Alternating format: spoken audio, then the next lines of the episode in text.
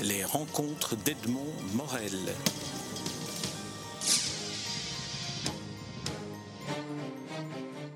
Christian Libens, nous nous rencontrons à l'occasion de la prochaine parution du dernier roman d'Alain Bertrand, L'été sous un chapeau de paille aux éditions Weyrich, dont vous dirigez la collection Plume du Coq. Alors Alain Bertrand nous a quittés au mois de, février.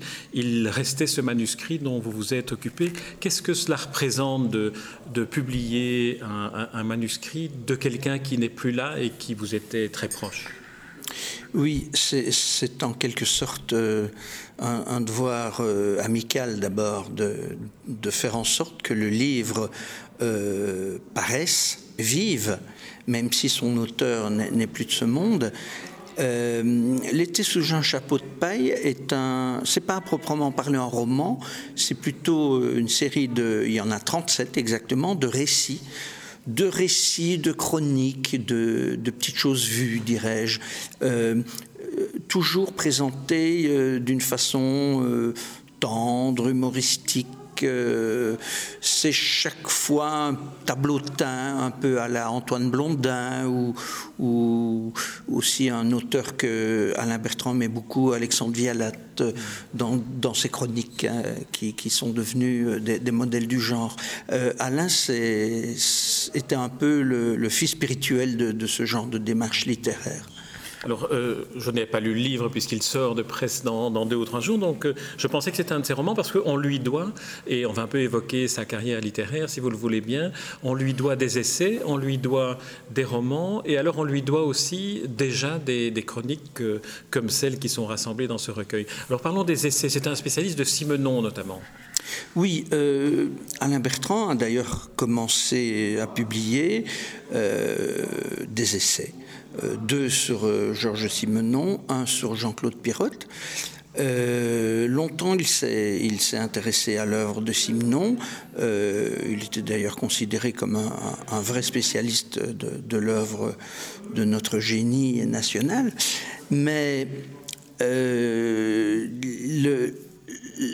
comment dirais-je, l'écriture de fiction d'Alain Bertrand, elle est surtout euh, développé dans le récit bref, même si, comme vous le dites très justement, euh, il, a écrit euh, quelques romans, dont d'ailleurs un avec Franz Bartelt.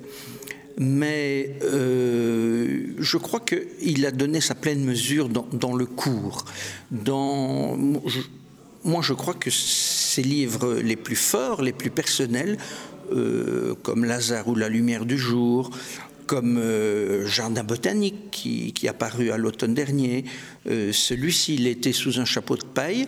D'autres encore, euh, publiés chez Finitude, autant qu'il fait.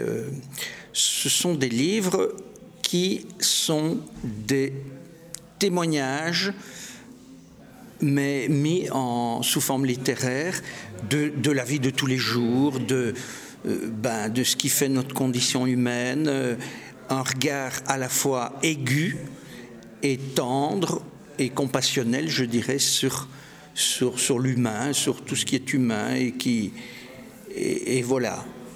J'avais eu l'occasion de l'interviewer à propos d'un de ses romans, c'est le seul roman à propos duquel je l'avais interviewé, où il racontait en quelque sorte son, parcours à travers le billet du personnage qu'il avait inventé, celui d'un professeur qui quitte la ville pour venir à la province, dans la forêt. Il vivait à Bastogne, mais était-il un, homme de la campagne, un homme de la forêt, ou, ou, peut-être était-il aussi un homme de la mer du Nord, puisqu'il est né à Gand? Quel est votre, votre sentiment à ce propos? Mais euh, j'ai longtemps cru qu'il était, avant de bien le connaître et, de développer avec lui une, grande amitié, euh, j'ai longtemps cru qu'il était un, enfant de la campagne, euh, habitant Bastogne, célébrant la province, célébrant la, nature, la ruralité.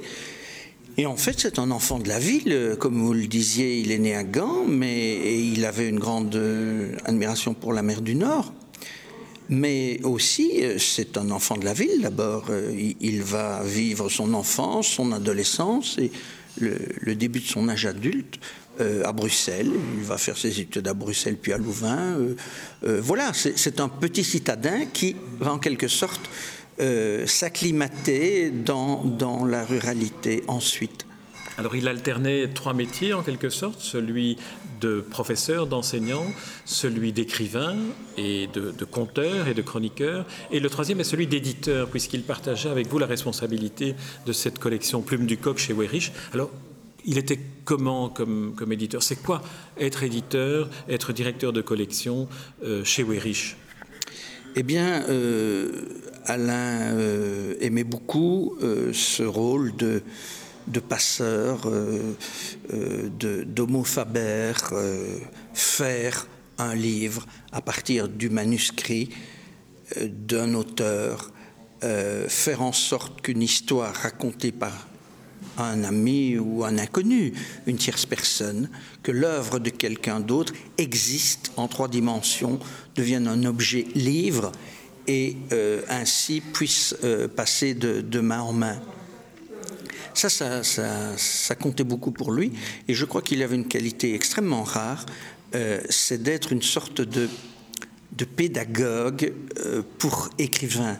C'est-à-dire qu'il avait le, sens aigu euh, de, de l'analyse des, des forces et des faiblesses d'un manuscrit. Et il a toujours pris le soin attentif vraiment et, en même temps compréhensif de, montrer à l'auteur comment son livre pouvait encore être amélioré pour faire en sorte que le livre à sa parution soit l'œuvre achevée vraiment parce que c'est ça le travail d'un éditeur, c'est d'améliorer encore, si possible, la proposition d'un auteur.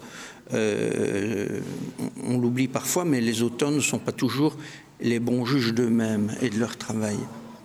Alors pour terminer cet entretien, peut-être un, mot, si vous le voulez bien, à propos de la production littéraire de fiction de Alain Bertrand. Pour ceux qui ne le connaissent pas et qui vont bientôt découvrir son prochain livre, son dernier livre, L'été sous un chapeau de paille, euh, quels sont les livres qu'il faudrait lire pour euh, connaître ou être sensibilisé à la personnalité si particulière, malicieuse, tendre, comme vous le dites, d'Alain Bertrand? Eh bien, si on devait lire qu'un seul livre d'Alain, outre celui-ci, bien sûr, euh, je, crois qu'on peut résolument se tourner vers euh, Jardin botanique, qui met en scène euh, une sorte de belgitude sous forme de, récits brefs, puisque la moitié des, des récits se passent en Belgique flamande et l'autre en Belgique francophone. Euh, ce sont des récits de l'enfance parfois. Euh, toute son œuvre est traversée par une certaine nostalgie de l'enfance, mais aussi de la recherche du grand amour. Je crois que toute son œuvre est aussi euh, colorée par, cette quête de l'amour avec un majuscule. Et euh, on a là vraiment une sorte de, quintessence de, son œuvre. Donc Jardin botanique au Castor astral. Euh, en 100 pages, je crois qu'on a là euh, une plus qu'une facette, plusieurs facettes du, vrai talent si personnel d'Alain Bertrand et de son style si particulier. Très bien. Christian Liben, je vous remercie d'avoir euh, évoqué Alain Bertrand, cette euh, figure si attachante d'un écrivain qui nous a, qui nous a malheureusement quittés en, février dernier, à l'occasion de la parution de son dernier livre, L'été sous un chapeau de paille, qui paraît aux éditions Weyrich dans la collection Plume du Coq, que vous dirigez et que vous animez, euh, et que vous animiez avec lui lorsqu'il était encore avec J'animais avec lui et, et, dont, et en fait, Frédéric Sanen la succession, la succession d'Alain Bertrand euh, à, la direction de la collection. Très bien. Merci Christian Libens. Les rencontres d'Edmond Morel.